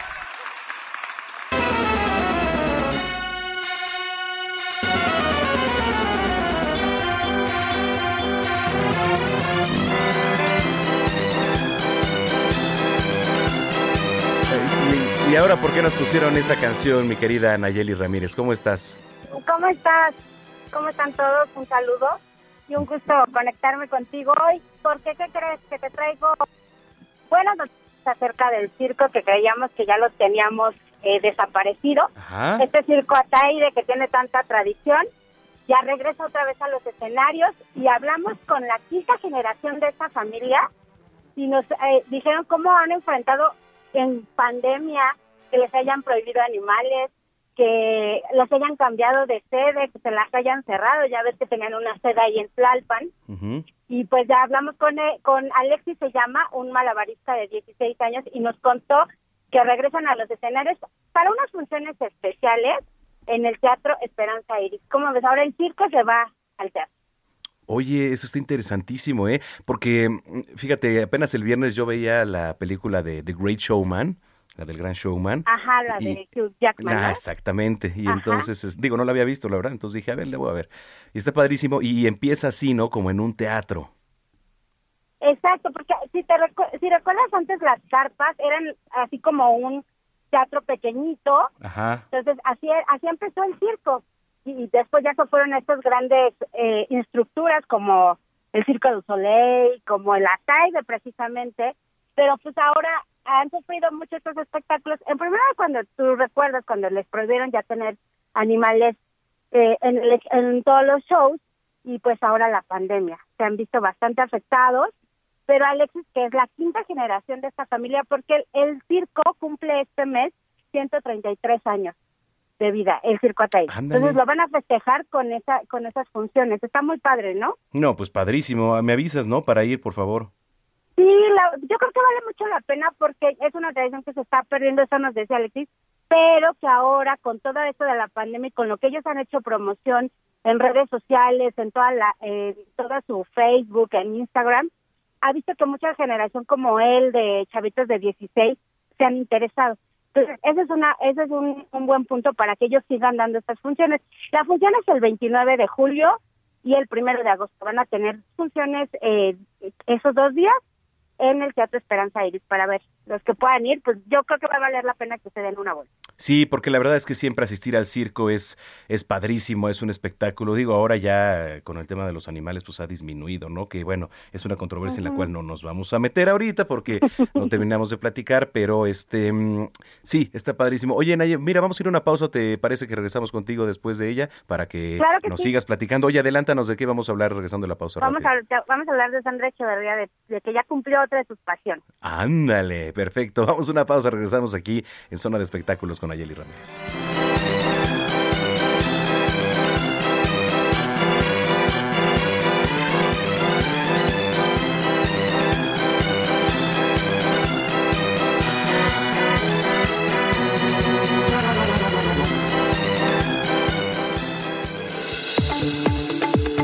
Vamos a una pausa y regresamos con Manuel Zamacona a Zona de Noticias por Heraldo Radio.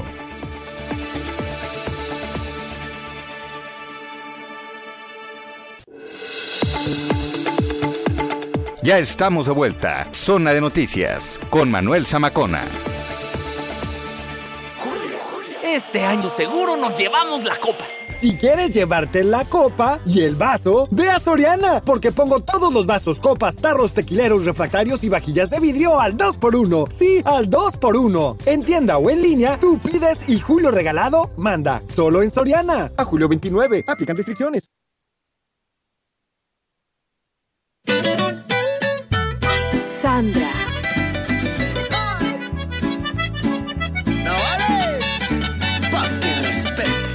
Después no vengas llorando. Yo no soy la culpable. Ándale, es de lo que nos adelantaba Nayeli Ramírez. Antes de la pausa vamos a hablar de, de Sandra Echeverría y de lo que estamos escuchando, ¿no, Naye?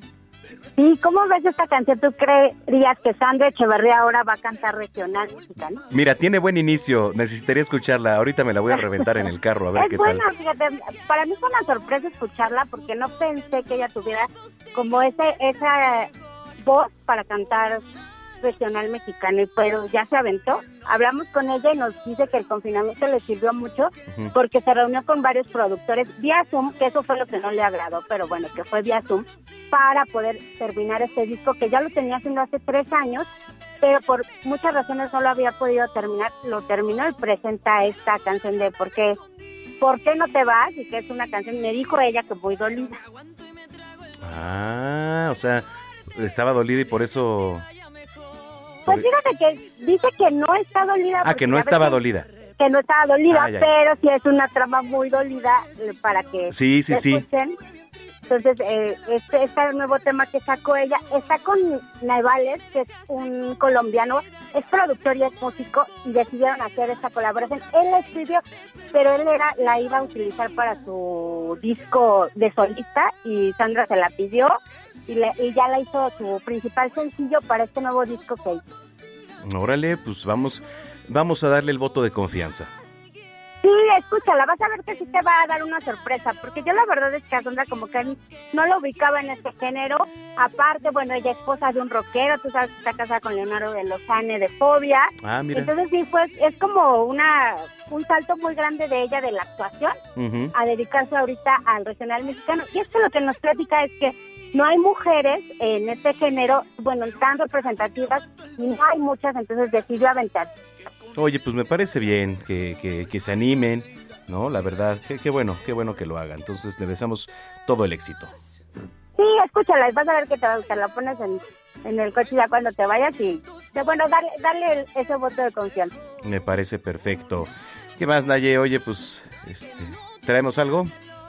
Pues nada más, Ahorita. ya se confirmó Ajá. lo de J-Lo con Ben Affleck. Ya había muchos rumores, ya había Ah, sí, paparazzi, exactamente. pero ella ya subió una foto besándose con él en su Instagram y en su festejando su cumpleaños 52. Y de verdad, métete a ver la foto porque J-Lo está despampana. Sí, no, creo que ya la, no, no la he visto, pero ahorita en, en su Instagram está.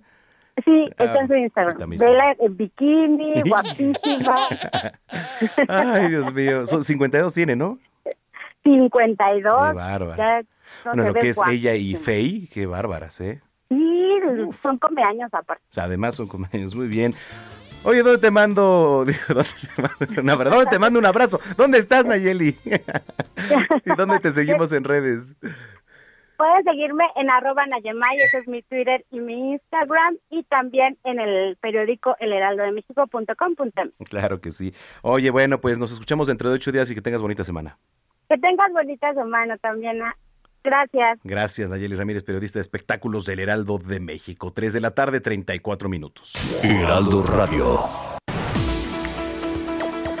Eh, bueno, pues sí, después de, de cancelar por esta terrible pandemia su edición el año pasado, por fin regresa el Festival Internacional de Cine de Tulum. Eh, una una este, programación que además va a destacar eh, temas como, por ejemplo, ahora la equidad de género, la inclusión, la diversidad e incluso el medio ambiente, ¿no? 21 títulos por ahí. Me da mucho gusto saludar y entrevistar a Paula Chaurant. Ella es directora del Festival de Tulum, del Festival de Cine de Tulum. Qué gusto saludarte, Paula. Hola Manuel, muy buenas tardes. Gracias por el espacio como siempre. Al contrario, ¿qué vamos a encontrar ahora? Digo, veíamos que el año pasado evidentemente se canceló, pero ¿qué vamos a encontrar ahora en este Festival Internacional? Sí, bueno, naturalmente como muchos eh, festivales decidieron posponer, este es el caso de, de- de del Festival de Cine de Tulum, eh, que celebra su segunda edición del 4 al 8 de agosto, ya lo mencionaste, 21 títulos, sí, muy concentrados en temas muy diversos como el medio ambiente, la inclusión, muy interesado, un festival muy interesado en darle voz a estos grupos marginados, a eh, obviamente a hablar de temáticas que no siempre son tocadas o tratadas en, en los festivales y nos parece que para Tulum es una propuesta muy interesante. No por eso deja de ser entretenido, es- son eh, películas extraordinarias premiadas que se estrenan por primera vez en México y del cual tenemos bueno un, un- una amplia confianza en que el público puede pasar un gran rato trayendo precisamente estos temas tan importantes hoy en día, sobre todo en un entorno como Tulum, ¿no? A la mesa de discusión, a, a- todo este entorno que es tan importante no dejar de lado y menos en esta situación en la que nos encontramos, ¿no? Sí, por supuesto. Ahora hablábamos que vamos a encontrar temas, ¿no? Equidad de género, medio ambiente, Exacto. inclusión, diversidad. Eh, eh, esto de lo general y a lo particular, en lo particular, ¿qué nos, qué nos vamos a encontrar en todo esto, Paula? Pues mira, eh, eh, te cuento algunos ejemplos. Vamos a abrir con una película que se llama Wild Indians. Es una película que estrena en México. Eh, estamos muy contentos de recibirla. Precisamente, pues hace un tratamiento eh, del- de una comunidad india en Estados Unidos cuando vive este terrible periodo de la colonización. Y, y justamente, eh, pues el director es un indio norteamericano origen que va a estar eh, presente con nosotros. Estamos muy contentos por eso precisamente para, para crear como esta simbiosis, ¿no? Esta conversación entre los temas eh, que nos son como, como eh, parte a todos o en los que comulgamos todos, ¿no? Cerramos con una película también muy interesante que ahora, bueno, se ha hablado mucho de ella, ya tiene algunos años que ha dado mucho de qué hablar. Por fin se estrena en México Sola, que es una película pues con una temática muy particular, Manuel viene de un hilo de Twitter que surge hace unos cinco años por una chica que se dedica a ser stripper y empieza a contar en Twitter a, tiempo real una aventura eh, que empieza a vivir eh, a, a lo largo de un día y un par de, de par días que se va desenvolviendo esta historia. Y obviamente toda la eh, imagínate el público no siguiendo un hilo relatando una historia que está llena de aventura, de situaciones que ya va superando, una mujer completamente eh, a cargo de la situación, empoderada y que posteriormente es llevada al cine por una directora llamada Yanitza Bravo, que también va a estar con nosotros, platicando cómo, eh, cómo da este tratamiento y cómo una película de este género viene a conversar con películas tan contrastantes como son las películas de medio ambiente, ¿no? Entonces es, es, es también es interesante entender por qué esta mirada de tener a sola dentro de la programación con la que cerramos y, y qué hace esta directora en favor o cómo, por ejemplo, cómo conversa con la vocera esta película mexicana de Luciana Kaplan que también se va a estar eh, presentando en el festival. Eh, etcétera. Creo que es parte de la propuesta que está presentando FISTU, el Festival de Cine de Tulum, y, y creo que, nada, que puede ser muy interesante para el público tener una perspectiva distinta. Por supuesto, Pablo. Oye, fechas, ¿dónde, va- dónde, este, cuándo? Este, platícanos un poquito de, de eso, redes sociales, ¿dónde puede encontrar más información la Eh, gente? Lo más padre del Festival de Cine de Tulum, siempre lo digo, es que tiene dos cosas. La primera es que es gratuita, o Eso. sea que no hay que hacer absolutamente nada para llegar a ver el cine, lo cual parte de esa intención que el festival sea incluyente en su programación, pero también en su intención de acercar el público a las pantallas, así que eso está padrísimo. Y este y otra cosa que nos encanta y es que son exhibiciones al aire libre frente al mar, así que la experiencia de estar en Tulum y ver esta programación al aire libre y con las estrellas y el mar de fondo, pues creo que es una experiencia que no se pueden perder. Obviamente hay otros formatos de exhibición a los cuales los invitamos a sumarse. Sabemos que hoy por hoy pues hay mucha gente vacacionando en Riviera Maya, así es que eh, todos los que anden por allá del 4 al 8 arrancamos un miércoles 4 de agosto y concluimos el domingo 8. Ah, muy bien. Oye, ¿y redes sociales eh, para que la gente pueda contactar alguna página en particular? Sí, síganos. Es FICTUMX, eh, eh, ahí por ahí para que lo tengan presente. Y también se imaginarán que con este tema, pues de la pandemia también nos ha llevado a la oportunidad de presentar eh, unas masterclasses versión digital para que todos puedan sumarse a ellos. Entonces, las masterclasses valen muchísimo la pena, son de grandes cineastas contemporáneos que vale mucho la pena seguir, eh, cineastas internacionales como Clever Mendoza, eh, Sergei Loncista, eh, Alice Rock Bajer, que eh, también, bueno, es una cineasta muy destacada y que los van a poder apreciar. Así es que síganos en redes para obtener el acceso a estas conversaciones y a seguir un festival maravilloso en un entorno increíble. Me dio mucho gusto platicar contigo, Paula. A mí también, Manuel, gracias por el espacio, lo apreciamos mucho. Gracias, de verdad, Paula Chaurán, directora del Festival Internacional de Cine allá en Tulum. Las 3 de la tarde, 40 minutos. Heraldo Radio.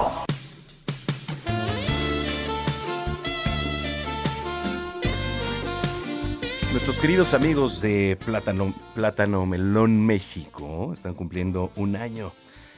Y me da mucho gusto felicitar y saludar también, por supuesto, a este Karime, que además anda por ahí. Karime, ¿andas por ahí?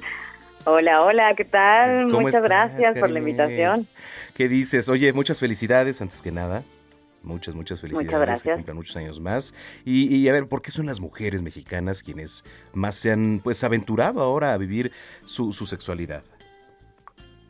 Así es, pues estamos muy contentas y contentos en Plátano Melón, México, porque pues justo el 90% de nuestra audiencia, ¿no? Y las personas que consumen nuestro contenido, pues efectivamente son mujeres. Y, y bueno, hemos visto este, este incremento también pues debido a la pandemia, ¿no? Muchas eh, personas se han quedado pues en casa y resulta que pues no tenían pareja, o sea, sí es algo notorio que las personas que son solteras o que no tienen pareja y, y que bueno pues están en casa, pues sí han decidido pues autoexplorarse y han decidido eh, pues aventarse a comprar por primera vez incluso uno de estos juguetes. Y pues justo para eso, para autoconocimiento y por supuesto diversión y placer. Claro, por supuesto que no nada más los juguetes son para las mujeres, ¿no? También hay para hombres. Así es, lo que pasa es que también existe todavía un poco eh, de mito en relación a que estos juguetes no los tienen que usar los hombres, cuando en realidad, bueno, pues al fin y al cabo son juguetes, ¿no? Son para jugar, son para explorar, son para divertirnos y son para pasarla bien. Eh, entonces sí tenemos juguetes para hombres, pero bueno, ahí va, ahí va, la audiencia cada vez va más este, en aumento y eso nos encanta porque cada vez más hombres se acercan a preguntarnos que, qué tipo de juguetes hay para, para ellos y cómo los pueden usar y bueno, cada vez va eh, incrementando esta audiencia. Eso es muy bueno porque este, mm, de qué tanto tiene la cultura el mexicano de, de acudir a una tienda sexual a comprar pues eh, juguetes, ¿no? Algún disfraz, por ejemplo, yo que sé, algo Eso sí para calienta. eh, en pareja o para cuando estás solo o para cuando estás solo.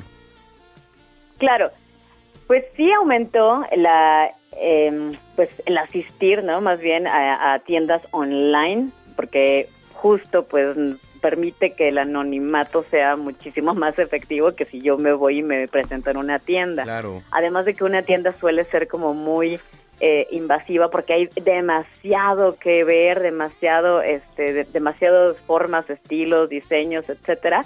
Y, y bueno, pues si bien las personas que las atienden de verdad están eh, bien informadas, pues a veces eh, necesita la persona que va a una tienda, pues necesita ver más allá, ¿no? y es que le da pena a la gente, a mucha gente le da pena, Karime.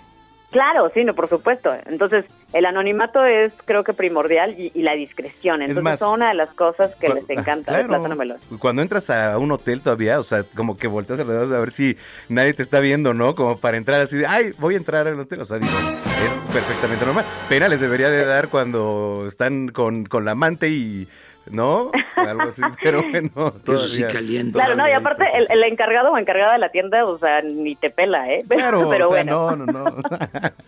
Muy bien. Oye, y, y, este, ¿dónde los encontramos a ustedes? ¿Dónde podemos encontrar información de ustedes, Plátano Melón, que cumple un año ya?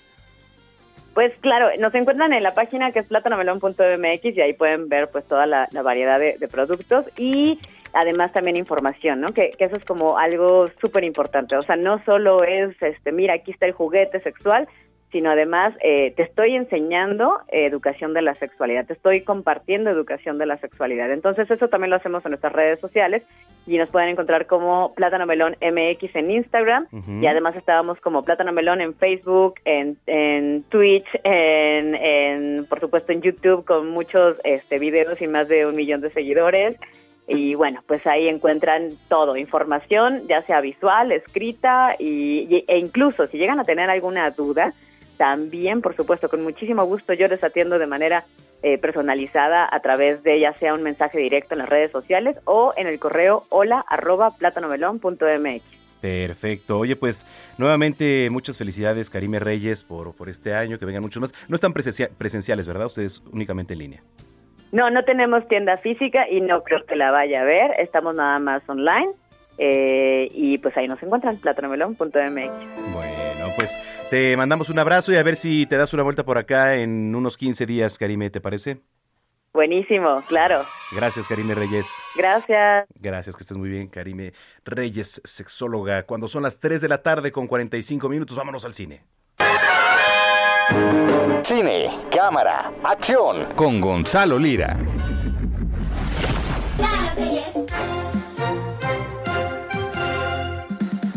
¿Ya te, va- ya, ya- ya te vas, Manuel? ¿O por qué? Ah, No, porque no, hablas no, de estoy viendo la historia que Ah, subiste. Es que como dijiste, este, que te, te estaban corriendo. Sí, ¿Qué sí, estabas sí. diciendo? La cortinilla. Te están corriendo. Ah, ya, Estábamos corriendo la cortinilla. ya. Es que no estaba poniendo mucha mucha atención a Sí, la ya- sección anterior. ya Te veías muy nervioso. Sí, estábamos en nerviosos. Esa, en esa Qué voz tenía Karime, ¿a poco? Sí, no, no, y, y qué buenos Es miedo al este, éxito, papi. Qué buenos productos venden. Sí. De verdad. ¿Ya, ya viste esa página? Ya la conozco, la conozco. Alguna vez me tocó eh, trabajar con, con ellas en, en un programa que tenía con Fernanda Tapia. Ah, sí, no, bueno. Casualmente. No, bueno, ¿qué te puedo Casualmente. decir? Sí, sí, sí. Si buscan en, en las catacumbas del internet, me podrán ver siendo azotado por Fernanda Tapia mientras usan uno de los muchos juguetes de- del catálogo de esa marca. Ah, órale, qué padre. Sí, sí, sí, sí, padrísimo.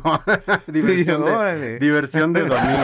Ahora yo soy el que está este Sudando. Sudando. Muy bien. Oye, bueno, después de tan colorida presentación con tu camisa, ¿qué nos traes para el día de hoy, mi querido Gonzalo? Gracias, ya sabes que yo siempre escojo mi outfit de Sí. domingo para causar una impresión contigo. Correcto. Pues quieren irse al cine, hay película para ver en el cine, pero es una película que da de qué hablar. No estoy, no es, mira, ya hay personas que me dijeron, ¿por qué la recomiendas si está mala? No me gustó. Puede no gustarles, pero creo que toca temas interesantes. Y estoy hablando de Old, esta película Viejos, eh, de M. Night Shyamalan, que si no le suena el nombre, él hizo El Sexto Sentido. Eh, y señales y muchas tantas. Él siempre se ha inscrito como en el, en el cine de terror, de suspenso. Y sus películas no siempre funcionan, son un tanto fallidas, de hecho, la gran mayoría. Pero lo que me gusta de él es que es como buen, buen perdedor, sigue intentando. Ok. Pero sobre todo sigue intentando con temas difíciles. Digo, si no le va a salir, pues por lo menos que tome ciertos riesgos. Y esta vez se va por un tema que a mí me parece muy interesante y que creo que lo lleva bastante bien hasta cierto punto en esta película. La, la ¿Cómo se llama? Viejos. Viejos. Viejos le pusieron acá, old es en inglés. Y es la historia de una familia que se va de vacaciones a un complejo vacacional cerca de la playa. Y durante un paseo a la playa se dan cuenta de que no pueden salir de esa playa. Un poco así como el ángel exterminador de Buñuel, que no pueden salir del departamento. Ajá. Aquí por razones que lentamente vamos a ir descubriendo. Ellos no pueden escapar de esta playa. Cuando lo intentan, eh, pierden el conocimiento.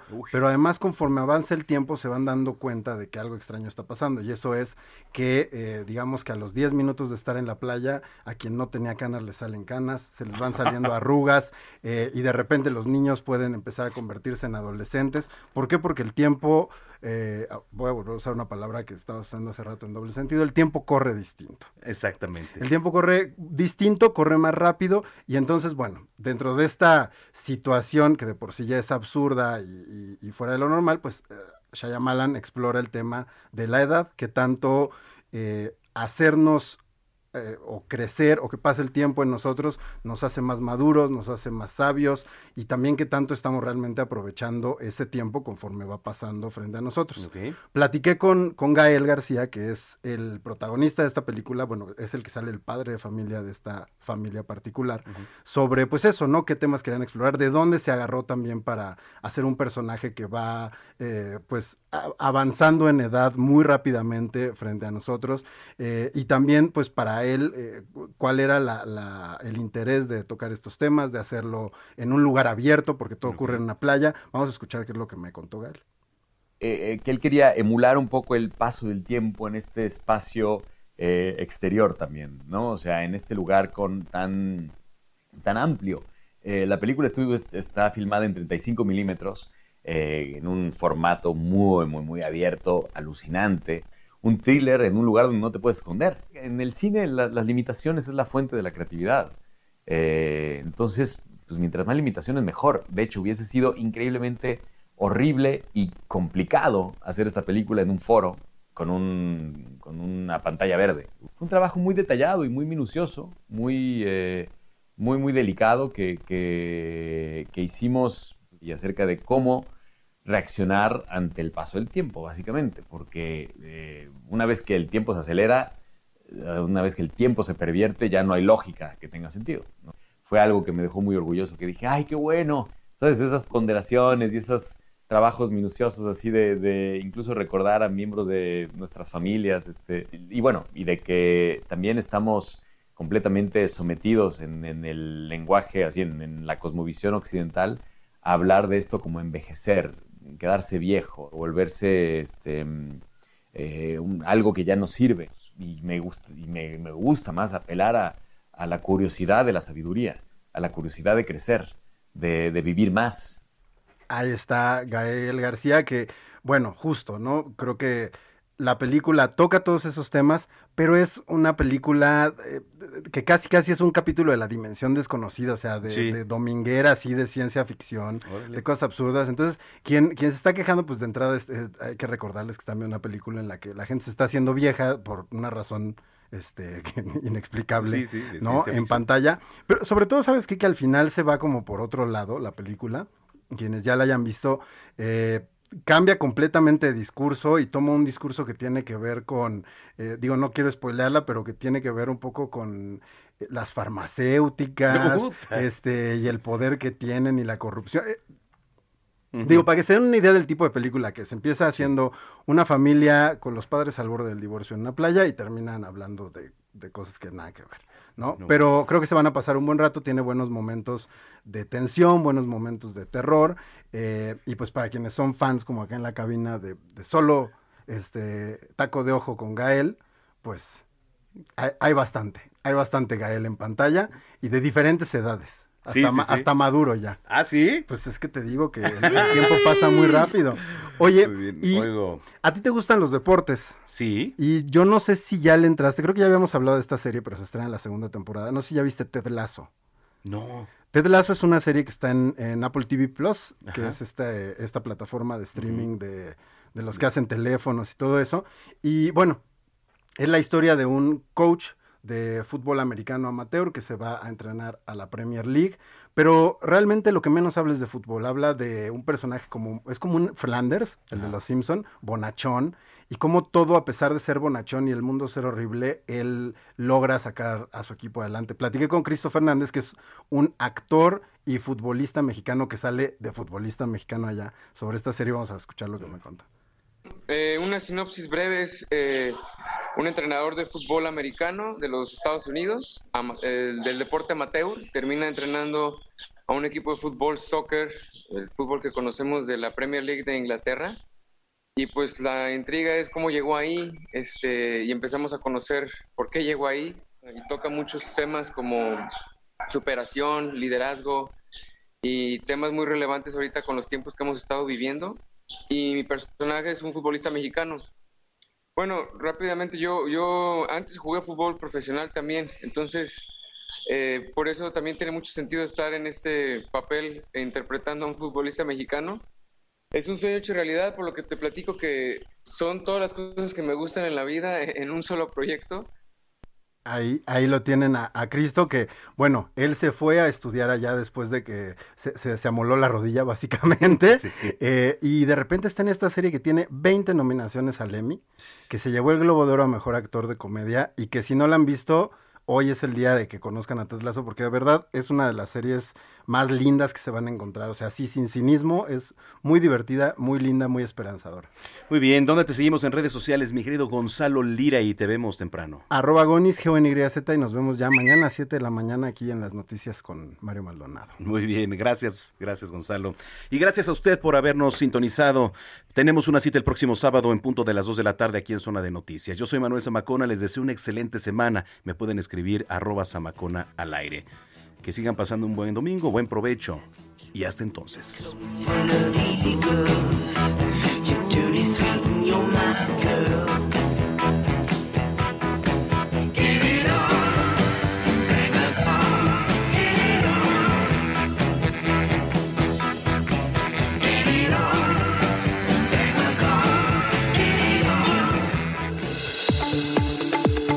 El Heraldo Radio presentó Zona de Noticias con Manuel Zamacona. Los esperamos la próxima semana en Zona de Noticias, el epicentro de la información.